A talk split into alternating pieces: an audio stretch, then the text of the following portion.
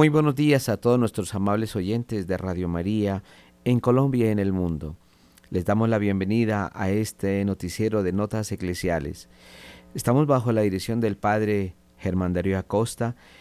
En un Control Master está nuestro amigo Wilson eh, Urquijo y eh, en la Webmaster nuestro hermano y amigo también Camilo Ricaurte. Bienvenidos. La opinión, el análisis. Editorial en Radio María.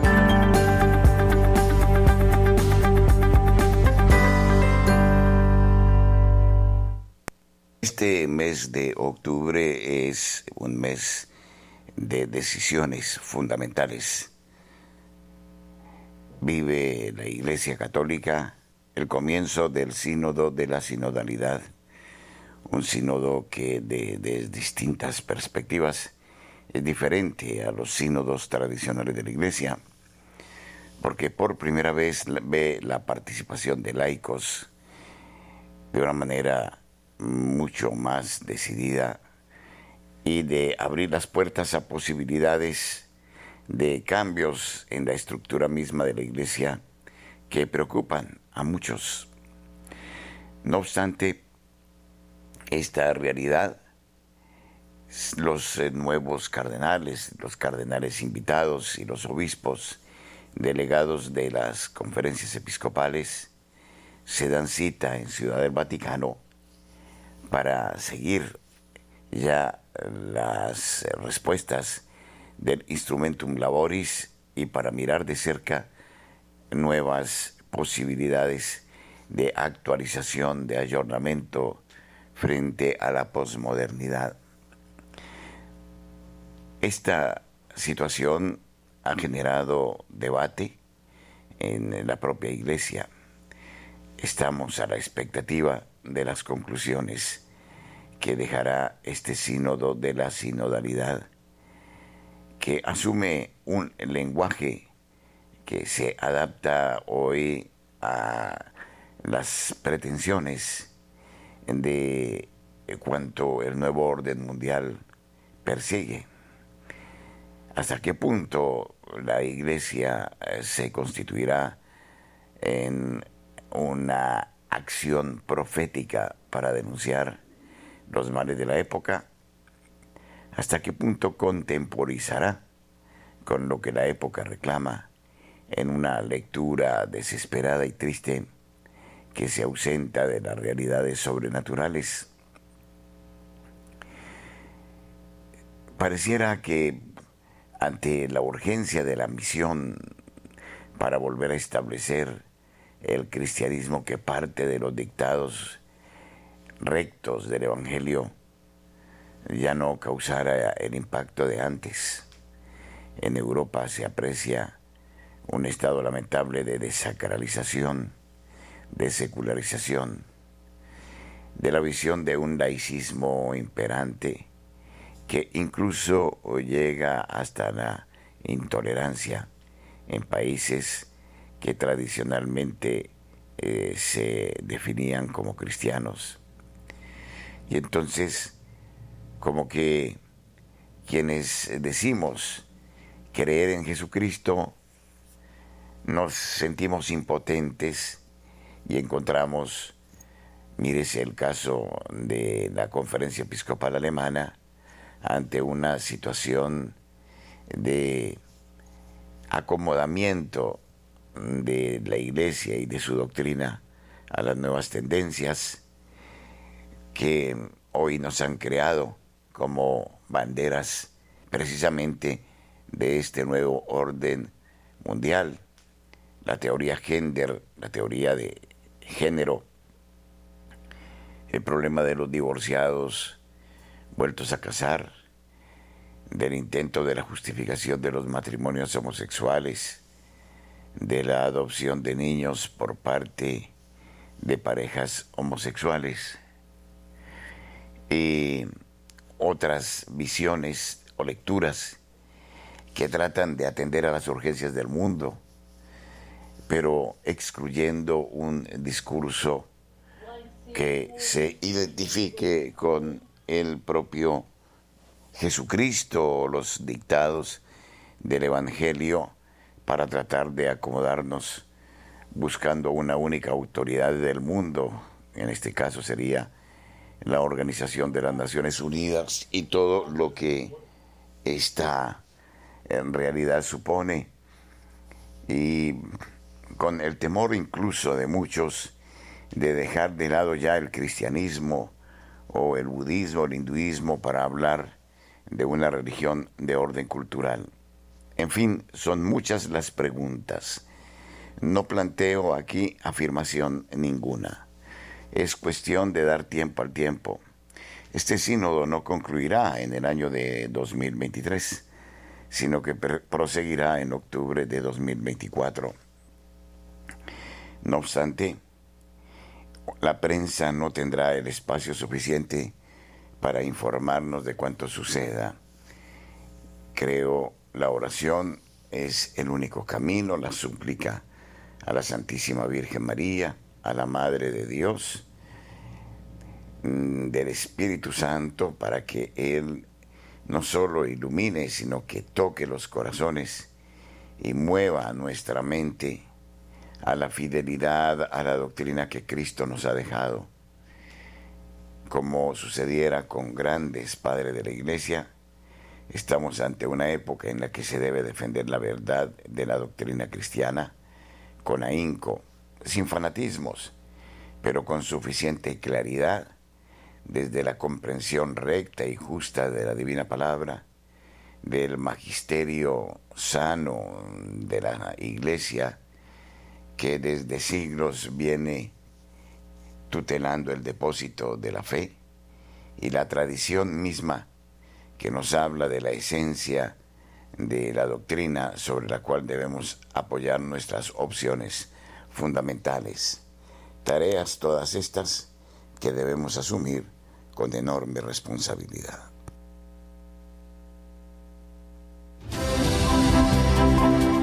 Nuestros corresponsales tienen la palabra en Notas Eclesiales.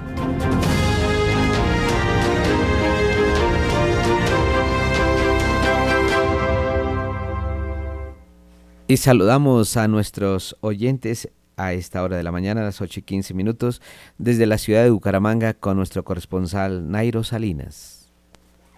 Muy buenos días, Padre Ciro, muy buenos días para todos los oyentes de Radio María.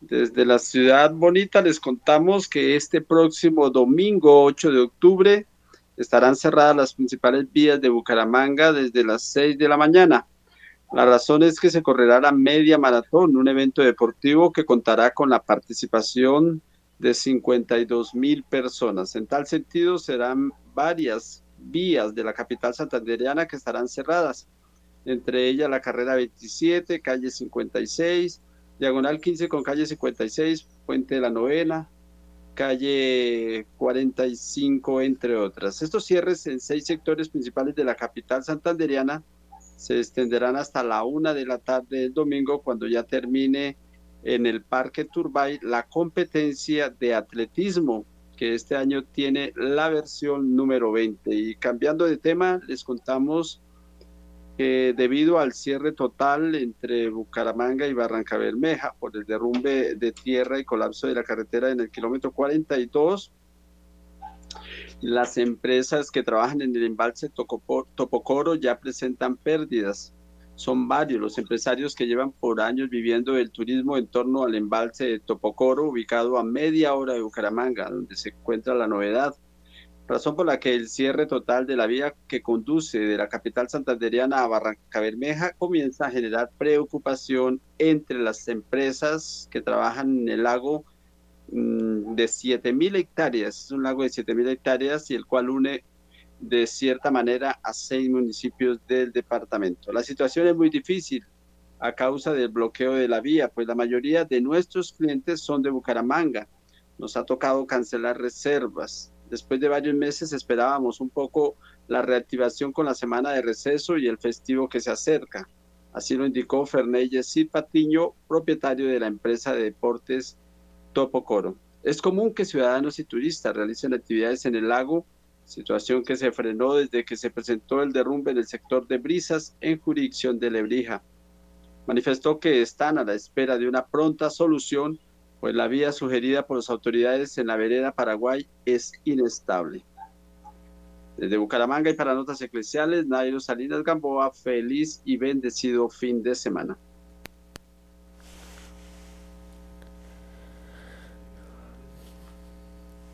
Y ahora le damos la bienvenida a nuestro corresponsal José Luis Hernández en Medellín, siendo las 8 y 18 minutos de la mañana.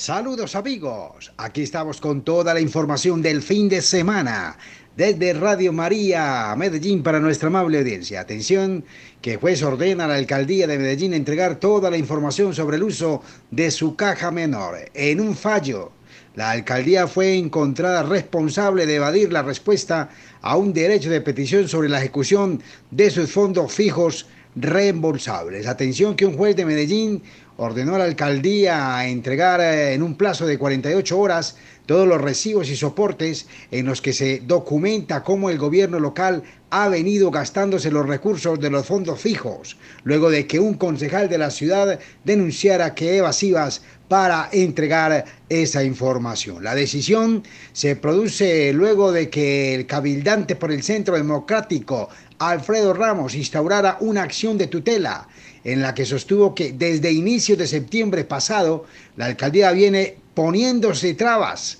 para darle prueba a un derecho de petición en el que pidió copias digitales de todos los soportes de pago de ese fondo y las razones que justifiquen dichos gastos. Según se reconstruye los antecedentes reseñados en el fallo, aunque Ramos recibió una respuesta inicial de 6 de septiembre, que luego fue convertida en otro derecho de petición enviado el 12 de septiembre, el corporado nunca recibió una respuesta sustancial a su solicitud.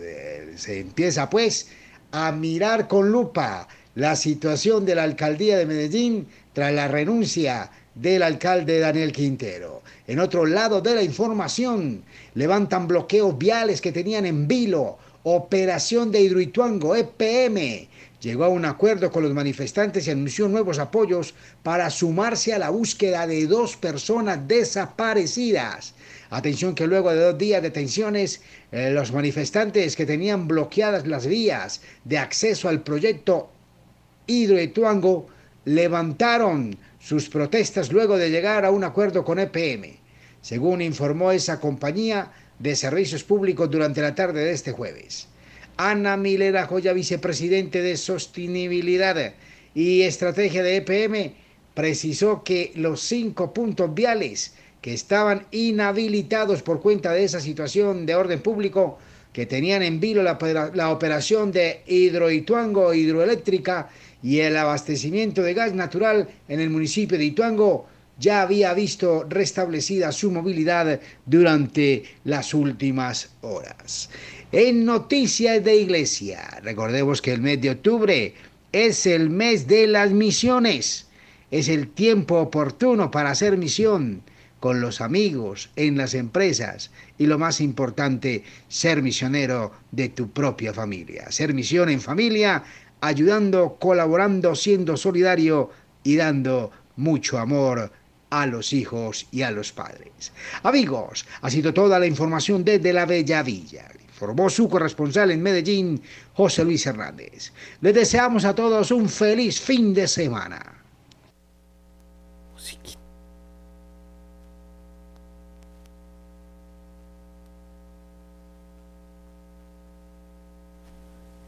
Y a esta hora de la mañana, 8.22 minutos, le damos paso a nuestro corresponsal William Cabrera desde Sibundoy.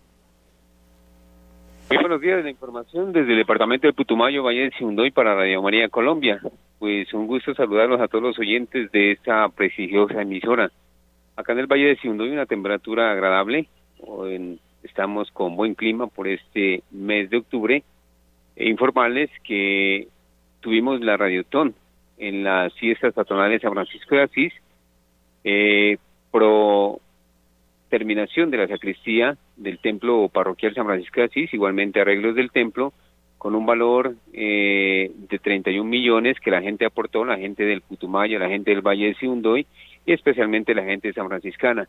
Pues nuestro párroco, el padre Óscar Albeiro Hernández, el vicario, el padre Luis Walter, agradecen a toda la comunidad, a los participantes, a las pequeñas comunidades, al sistema integral de nueva evangelización, igualmente a las casitas de oración, que gracias a ellas, a este empeño de este día domingo que pasó, se logró eh, toda esa recolección de dinero para los bienes del templo parroquial. Pues esta es una información que siempre los laicos comprometidos con la iglesia están muy comprometidos con su templo acá en el departamento de Putumayo, en el Valle de Siundoy.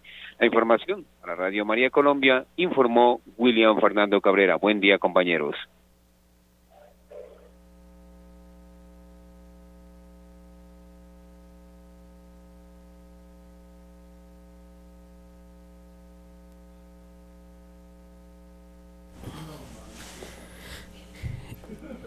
A las 8 y 24 minutos de la mañana le damos la bienvenida a nuestra corresponsal Marta Borrero desde la ciudad de Cali. Muy buenos días. Hola, muy buenos días, querida familia de Radio María. Sello con la sangre preciosa de Jesús la nota que traigo para hoy y ya se van a dar cuenta por qué. Fue suspendido el ex subdirector de Espacio Público de Cali que aprobó la licencia para la construcción del monumento a la resistencia. El funcionario Ricardo José Castro quien se encuentra en este momento en otra dependencia de Cali no podrá apelar esta sanción de segunda instancia. Bueno, les estoy hablando de un monumento que fue construido durante el estallido social en Santiago de Cali, estamos hablando del abril del 2021. Este monumento es una gran y colorida escultura que mide 10 metros de alto, con forma de antebrazo izquierdo y se encuentra allí al suroriente de Cali, por la avenida Simón Bolívar, eh, en un lugar que se llamaba anteriormente Puerto Rellena. Bueno, todavía se llama Puerto Rellena, pero a partir del estallido social hasta el nombre se lo cambiaron y lo llaman Puerto Resistencia. Fue un centro donde se convocaba eh, todas las reuniones con primera línea y con todas estas personas que mantuvieron a Cali sitiada eh, durante el estallido social. ¿Qué les voy a contar de esta estructura? Aún para mí fue, fue sorprendente descubrir y leer esto. Esto, este monumento no es solamente en relación a lo social, tiene relación espiritual. Resulta que este brazo que está allí representa el brazo izquierdo de Kai Kimi Krachi, un dios maya de la batalla. Y en la parte de arriba de esa mano tiene empuñado un letrero con la palabra resiste. Y en todo el antebrazo ustedes van a encontrar de una forma muy colorida, muy colorida, muy bonita, pues entre comillas, los rostros, frases, signos, símbolos relacionados a todo esto que azotó a, Santiago de Cali con el estallido social. Hay rostros de, las personas que murieron, bueno, mm, signos y símbolos extraños. Hay cosas muy, muy raras realmente en este monumento. Eh, la invitación, estoy en un noticiero católico, la invitación es a nosotros, imagínense, esto fue en el 2021 esto ha traído consecuencias graves sobre Santiago de Cali, es como una nube negra que se cirnió sobre Cali. Y nosotros tenemos, según el Catecismo de la Iglesia Católica, en el número 1166 los sacramentales. Los sacramentales son signos sagrados por medio de los cuales se reciben efectos espirituales y que son actos públicos de culto y santificación invitación a los que vivimos en Cali, a quienes pasen por Cali y vayan a este monumento. Cuando pasemos por allí, levantar nuestra mano derecha y hacer el signo de la cruz sobre este monumento y sobre este espacio. Si vamos caminando o en un carro, podemos eh, echar agua bendita o sal exorcizada y pues orar sobre este lugar si estamos caminando. Eh, las medallitas, una medallita de la medalla milagrosa que podamos dejar ahí cerca en un arbolito o algo. Bueno, los sacramentales, tenerlos en cuenta para contrarrestar todo lo que espiritualmente y socialmente se vino sobre Cali después de este estallido y de levantar en honor a ese Dios maya ese monumento. Eh, los dejo con esa inquietud. Estamos en la Radio María, estamos siendo formados para traer el reino de Dios a nuestras vidas y a nuestras ciudades. Soy Marta Borrero, les hablé desde Santiago de Cali para las notas eclesiales de la Radio María. Que tengamos un bendecido primer viernes de octubre. Sagrado corazón de Jesús, en ti confiamos y metemos en tu sacratísimo corazón a Santiago de Cali, a Bogotá, a Medellín, a todas las ciudades de Colombia y al mundo entero. Y ahora nos trasladamos a la ciudad de Barranquilla con nuestro corresponsal Julio Giraldo. Muy buenos días. Un saludo muy especial a toda la amable audiencia de Radio María en Colombia y el exterior, como un saludo también muy especial para la mesa de trabajo, y esto es lo que hoy hace noticia en Barranquilla y la costa norte colombiana. Vuelve a ser noticia aquí el aeropuerto Ernesto Cortizos, que como todas las obras en Colombia se convierten en elefantes y en fuentes de riqueza para mucha gente. Este aeropuerto se le han invertido una cantidad de millones y hace más de 10 años se está trabajando en él y no ha podido ser terminado. Los contratistas se llevaron la mayoría del dinero que les dieron por las obras contratadas y ahora están pidiendo más plata que para una modernización del mismo aeropuerto. Quedó con fallas protuberantes, no pudo ser entregado como debía de ser y como si fuera poco, ahora están los contratistas exigiendo más dinero para disque modernizar el aeropuerto. Amables oyentes, esto es un paraíso de ladrones.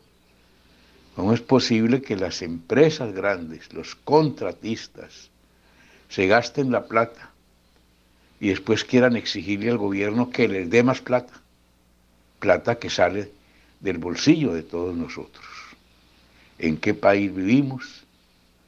Dios mío, Dios mío, acude a nuestro apoyo. En otro ángulo de la noticia, hasta dónde ha llegado también la maldad y la crisis de valores en el país especialmente en Barranquilla, en donde en el día de ayer un adulto mayor, un hombre de 65 años, fue muerto a puñal por su mismo yerno. Pero esto no sería noticia, porque esto ocurre todos los días en toda parte. La noticia consiste en que lo mató porque este pobre viejito tenía hambre en su casa y fue a la alacena donde tienen los poquitos alimentos que podrían tener, cogió un puchito de aceite, como dicen aquí, para freír unos plátanos y hacer unos patacones. Es muy común entre los pobres que el almuercito sea un patacón porque no hay para más. Como el aceite era del yerno, lo había comprado el yerno, y dice que no le pidió autorización a él para usarlo, el yerno se llenó de ira, cogió un cuchillo y le dio una puñalada al viejito. ¿Hasta dónde hemos llegado? Matarlo porque se gastó unas goticas de aceite en eh, friendo un, o fritando unos patacones para calmar el hambre del mediodía. Hasta allá llega la maldad, hasta allá llega la ignorancia, hasta allá llega toda esta crisis que estamos viviendo. Bueno, no sigamos con más noticias de estas, quedémonos aquí, hoy fin de semana y más bien pongámonos optimistas de que todo va a ser mejor y que en este fin de semana a todos nos va a ir muy bien en familia, compartiendo lo poco, lo mucho que tengamos en este mes de octubre, tratando de rezar siquiera un Ave María en honor a la Virgen, a la Madre de Dios, a la Madre nuestra. Así, amables oyentes, que desde la ciudad de Barranquilla y para Radio María, Julio Giraldo. Apreciados oyentes de la ciudad de Cali, Gracias por distinguirnos con su amable sintonía. Somos familia. Nuestra madre nos acoge con singular afecto. Somos invitados a su casa para vivir unidos la experiencia de comunión con nuestros hermanos. Nos encontraremos este sábado 7 de octubre en la capilla de Nuestra Señora de la Medalla Milagrosa, Avenida Roosevelt, número 2971, entre las 8 y 30 de la mañana y la 1 de la tarde Agradecemos la gentileza del Padre Guillermo II Jiménez Díaz, quien nos convoca para un momento de reflexión en torno al tema Liberados, sanados y santificados a través del Rosario de María. Mayores informes al teléfono 602 514 2641 o al celular 316 690 5632. Los esperamos. Entrada libre.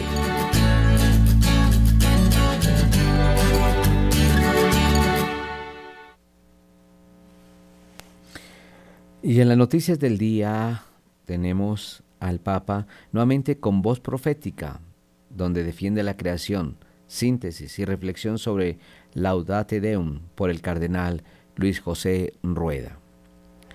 Este 4 de octubre día que se llevó a cabo en la ciudad del Vaticano la, la instalación de la decimosexta Asamblea General Ordinaria del Sínodo de Obispos y que se clausuró la celebración ecuménica denominada Tiempo de la Creación, la Santa Sede dio a conocer la nueva exhortación apostólica del Papa Francisco sobre la crisis climática, denominada Laudate Deum, sobre este nuevo documento desde Roma, el señor cardenal Luis José Rueda Aparicio, arzobispo de Bogotá y presidente de la Conferencia Episcopal Colombiana, ofrece a todos los miembros de la Iglesia un texto y un video a través de los cuales sintetiza, reflexiona e invita a asumir el llamado del Santo Padre frente a la responsabilidad que tenemos todos los seres humanos a defender mejor y conservar la obra de Dios.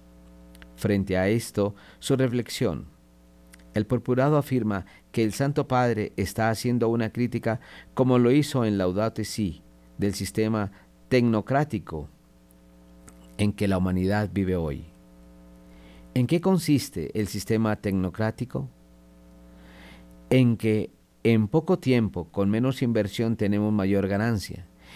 Y eso nos ha llevado a ser depredadores de la naturaleza, depredadores de los árboles, de los animales, del aire, del agua y de todas las riquezas que el Señor nos ha dado en la casa común. Por lo tanto, el Papa nuevamente con voz profética defiende la casa común, defiende la creación, defiende la casa común, defiende la creación, expresa en su video mensaje el señor cardenal. Las diez preguntas a las cuales eh, el señor cardenal puede responder en estos diez puntos claves de la Laudate Deum y él destaca. Alaben a Dios, primer punto. Es una exhortación apostólica sobre el cambio climático y complementa el magisterio del Papa Francisco sobre la ecología integral que nos, nos ofreció en la carta encíclica Laudato Si del año 2015. El segundo punto, el cambio climático, es uno de los principales desafíos a los que se enfrenta la sociedad y la comunidad mundial. Los signos del cambio climático, en su tercer punto, dice, Nadie puede ignorar que los últimos años hemos sido testigos de fenómenos extremos, periodos frecuentes de calor inusual, sequía y otros quejidos de la tristeza que son solo algunas expresiones palpables de una enfermedad silenciosa que nos afecta a todos. Como cuarto punto, dice, burlas ante el, el, cambio climático. En los últimos años nos han faltado personas que pretendieron burlarse de esta, esta constatación. Olvida mencionar que lo que estamos verificando ahora es una inusual aceleración del calentamiento con una velocidad tal que basta una sola generación, no siglos ni milenios, para constatarlo. En el quinto punto, origen humano del cambio climático. Ya no podemos dudar de que la razón de la inusualidad y de la velocidad de estos peligrosos cambios es, una, es un hecho inocultable las enormes novedades que tienen que ver con la desbocada intervención humana sobre la naturaleza en los dos últimos siglos. Sexto punto. No todo aumento de poder es un progreso para la humanidad. Pero este riesgo está siempre presente porque el inmenso crecimiento tecnológico no estuvo acompañado de un desarrollo del ser humano en responsabilidad, valores y conciencia. La falta de una ética sólida, una cultura y una espiritualidad que realmente lo limita y lo contenga en una lúcida abnegación. Séptimo punto. El modelo tecnocrático. La lógica del máximo beneficio con el menor costo disfrazada de, racionalidad, de progreso y de promesas ilusorias, vuelve imposible cualquier sincera preocupación por la casa común y cualquier inquietud por promover a los, a los destacados de la sociedad. Octavo, la debilidad de la política internacional. Todo esto supone generar un nuevo procedimiento de toma de decisiones y de, y de legitimación de esas decisiones porque el establecido varias décadas atrás no es suficiente ni parece eficaz. Ya no nos servirá sostener instituciones para preservar los derechos de los más fuertes sin cuidar los de todos. Noveno, lo que se espera es que haya un interés sincero en lograr que todos cooperemos, que nos honre y ennoblezca como seres humanos. Entonces, solo cabe esperar formas vinculantes de transición energética que tengan tres características, que sean eficientes, que sean obligatorias y que se puedan monitorear fácilmente. Esto para lograr que se inicie un nuevo proceso destacado por tres aspectos, que sea drástico, que sea intenso y que cuente con y que cuente con el compromiso de todos. No es, lo, no es lo que ocurrió en el camino recorrido hasta ahora, y solo con ese proceso se podría recuperar la credibilidad de la política internacional, porque únicamente de esa manera concreta será posible reducir notablemente el dióxido de carbono y evitar el tiempo a tiempo los peores males. Y décimo, las motivaciones espirituales.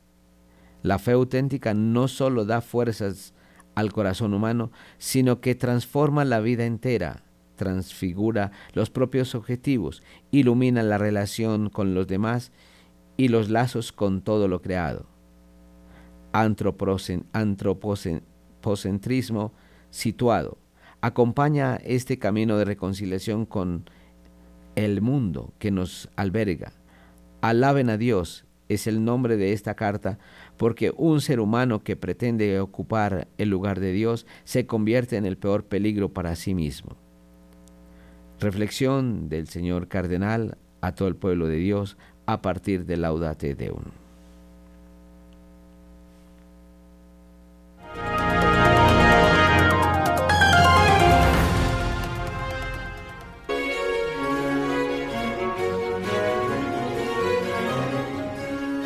¿Crees saber qué es Dios? ¿Crees saber cómo es Dios? No es nada de lo que te imaginas, nada de lo que abraza tu pensamiento. San Agustín. Radio María nos abre el misterio de los bienes eternos. Nuestro correo info.col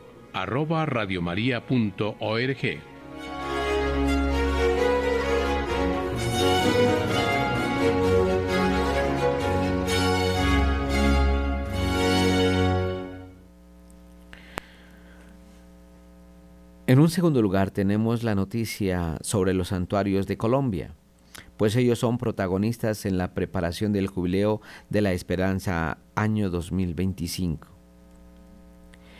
Entre el 26 y el 28 de septiembre, 46 sacerdotes que lideran diversos santuarios en el país se reunieron en la sede de la Conferencia Episcopal de Colombia para participar en un encuentro que permitió identificar el rol crucial que cumplen estos importantes centros de culto en la tarea evangelizadora de la Iglesia. El Departamento de Liturgia del Secretariado Permanente del Episcopado Colombiano fue el encargado de convocar y liderar la realización del espacio. De acuerdo con su director, el padre Jairo Ramírez, este espacio fue clave en el contexto de la preparación desde la oración para el jubileo de la esperanza que se llevará a cabo en el año 2025. Cada uno de los tres días de reunión acogió una ponencia central. La primera de ellas estuvo a cargo del padre Raúl Ortiz Toro, director del Departamento de Doctrina del SPEC, quien la tituló Los santuarios como promotores de evangelización permanente. La segunda ponencia abordó los aspectos fundamentales del peregrinar religioso en los santuarios y estuvo a cargo de Monseñor Mauricio Rueda Beltz, nuncio apostólico en Costa de Marfil, quien estuvo presente en el evento antes de su viaje al país africano, el próximo 15 de octubre. Sobre su intervención el señor Nuncio remarcó tres elementos. El primero es la oración personal y el silencio interior. También a través de la oración litúrgica de la iglesia que cada santuario le proporciona. El segundo, el peregrino mediante la caridad en el santuario, cuya mayor expresión es el sacramento de la misericordia y el perdón, con los que logra también ese encuentro transformador. Y en el tercer lugar, a través de la piedad popular, el tacto de Dios, se logra igualmente esa transformación de su corazón. Para cerrar el espacio se llevó a cabo la tercera exposición titulada La Administración de los Recursos Económicos de los Santuarios. Esta conferencia fue dirigida por el padre Óscar Martínez, sacerdote redentorista, y por el padre Ramiro Bustamante, rector del Santuario del Señor de los Milagros de Buga. Este encuentro fue tan formativo como vivencial, pues los rectores también compartieron espacios de oración y de peregrinación hacia el santuario del Divino Niño y de la Basílica Nuestra Señora de Lourdes en la ciudad de Bogotá. Por su parte, Luis Carlos Gavilán, rector del Santuario de Nuestra Señora del Rosario de las Lajas en Ipiales, Nariño, comentó que este encuentro fortalece los lazos entre los responsables de los santuarios y esto permite reflexionar sobre el papel fundamental que se desempeña en la tarea de la nueva evangelización. Esto es la noticia sobre los santuarios en Colombia.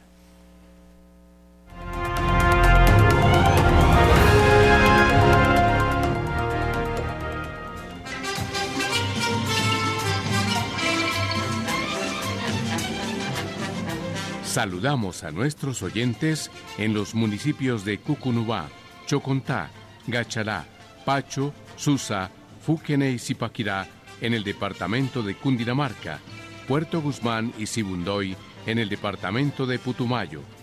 Radio María, gracia y presencia a lo largo y ancho de nuestro territorio nacional.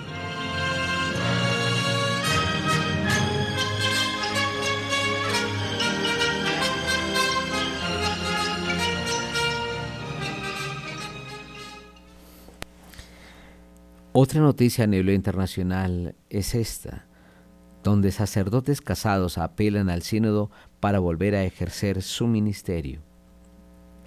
Dicen, vuelvan a admitirnos en la vida de la iglesia. Demandan, demanda al sínodo recién iniciado, Giuseppe Serrone, al frente de un movimiento de sacerdotes casados.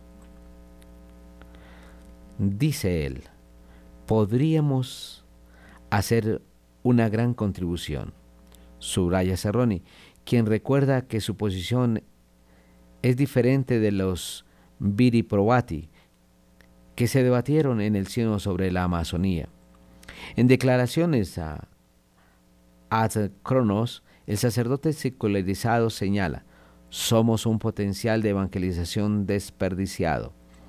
La cada vez más evidente disminución estadística de sacerdotes está obligando de una reforma jurídica canónica.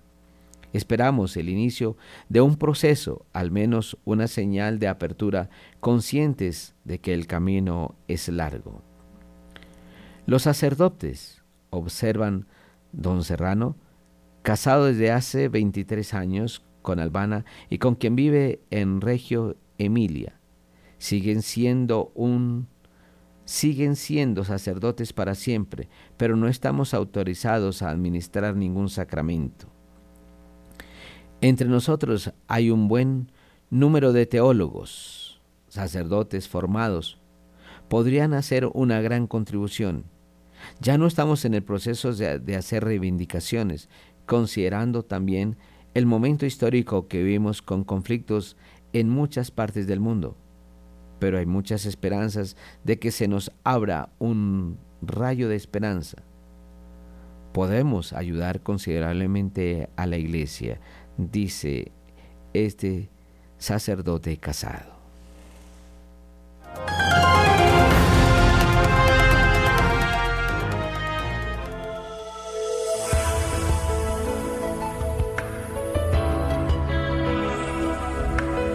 Radio María te queremos.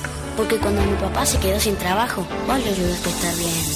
Si no te conociera, si no estuviera aquí, me habría encontrado la alegría de vivir.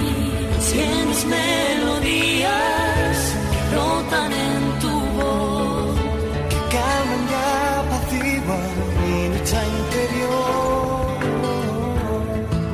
Radio María, te queremos.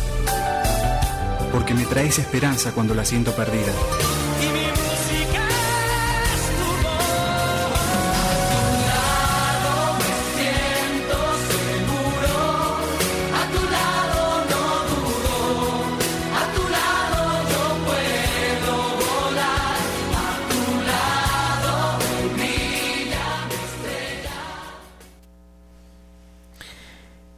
El sino de la sinodalidad. Todo lo que necesitas saber de la primera semana. Mientras el sínodo de la sinodalidad comienza en Roma en medio de numerosas preguntas abiertas, esta semana se proporcionó una respuesta clave con la publicación de las reglas que deberían respetar los aproximadamente 450 participantes en la ciudad de Roma. El reglamento de la decimosexta Asamblea General Ordinaria del Sino de los Obispos fue publicado el miércoles por la tarde al concluir la jornada primera de trabajo por el cardenal Mario Grech, organizador de la reunión sinodal. La sinodalidad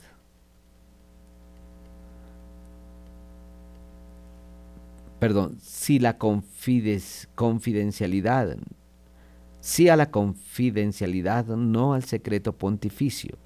Durante el sínodo, las regulaciones carecen del a menudo tenido secreto pontificio.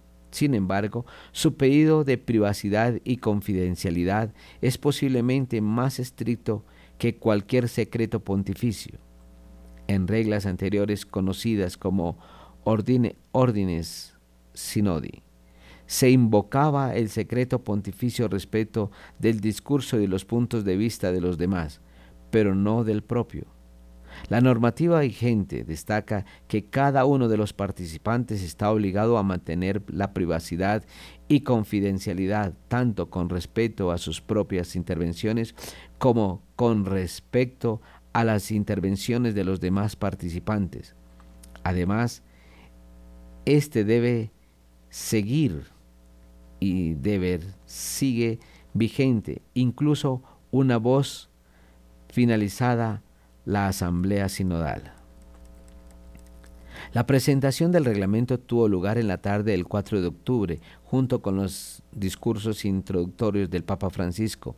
El cardenal Mario Grey, secretario general del Sínodo, el cardenal Jean Claude, relator general del Sínodo, y su Beatitud Sidrak, líder de la Iglesia Católica Copta.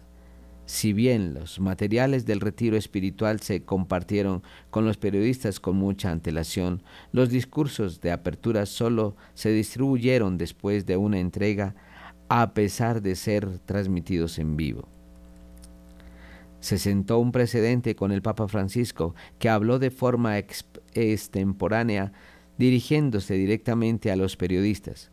Hizo hincapié en que prestar atención al Espíritu Santo requiere un cierto ayuno de la opinión pública, intentando disipar la noción de que los obispos alberguen miedo al expresar sus pensamientos. En cambio, el Papa Francisco instó a los periodistas a reconocer que la privacidad es la escucha. Sínodo de la sinolidad. Esta es la intención de oración del Papa Francisco para octubre del 2023. El sínodo de la sinodalidad 2023 tendrá un informe resumido, no un documento final. A diferencia de los sínodos anteriores, no está previsto ningún documento final. El reglamento estipula un informe resumido que condensa los puntos claves de discusión.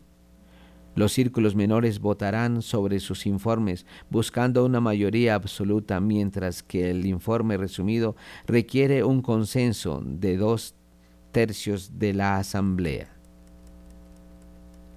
En el proceso si el informe final no logra obtener el consenso necesario para hacer publicación, sigue siendo ambiguo. La metodología innovadora del sínodo, mesas redondas. Este innovador diseño sinodal con mesas redondas, de, mesas redondas de 11 personas tiene como objetivo fomentar el diálogo bajo la premisa de la igualdad ante Dios, con temas predeterminados y cuestionarios para orientar las discusiones y expertos para reforzar los argumentos. La sinodalidad, como método, ocupa un lugar central, aunque con resultados potenciales poco claros. El enfoque del Papa Francisco de mantener todas las puertas entreabiertas sin cierres prejuiciosos plantea sus propios desafíos. El método podría revelar resultados imprevistos e, impredecibles.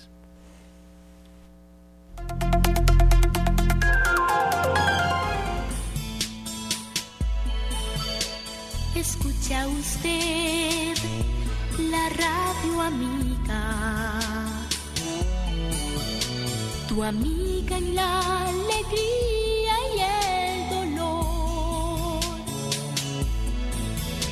Te lleva Jesús de la mano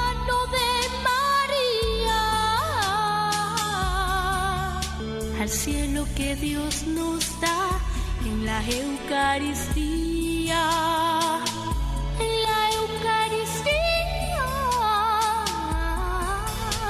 Escucha usted la radio amiga.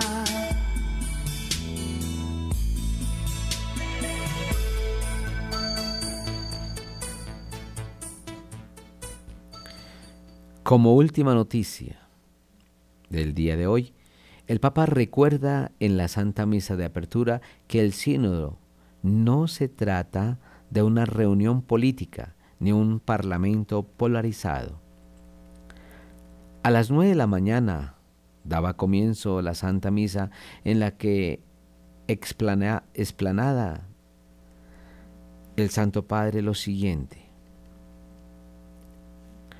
Obispos laicos, religiosos, llegados de todo el mundo, hablaron estos días en Roma sobre el modelo de la Iglesia hacia el que iremos en el futuro.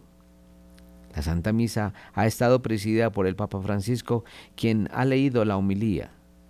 El resto de la celebración ha sido presidida por el cardenal Re, acompañado del cardenal Grace y de Robert Prevost, prefecto del dicasterio de los obispos. Durante la homilía, el Santo Padre Francisco ha recordado a los presentes que de cara a este signo no se sirve tener una mirada inmanente hecha de estrategias humanas, cálculos políticos o batallas ideológicas. No estamos aquí para celebrar una reunión parlamentaria o un plan de reformas, no. El pontífice ha señalado que estamos aquí para caminar juntos con la mirada de Jesús que bendice al Padre y acoge a todos los que están afligidos y agobiados. El Santo Padre ha remarcado que el fin de este sínodo es volver a poner a Dios en el centro de nuestra mirada para ser una iglesia que ve a la humanidad con misericordia, una iglesia unida y fraterna que escucha y dialoga, una iglesia que bendice y anima. Durante toda la homilía el Papa Francisco ha reiterado en varias ocasiones que quiere una iglesia que bendiga. Quizá como respuesta implícita a la polémica de estos días por la no respuesta del Papa Francisco a las dubias presentada por cinco cardenales sobre la bendición de parejas homosexuales. Quisiera que nos escucharan eh, en nuestras emisiones todo lo que pasa en el sínodo y también que siguieran atentos a Radio María en nuestros programas. Un feliz día para todos.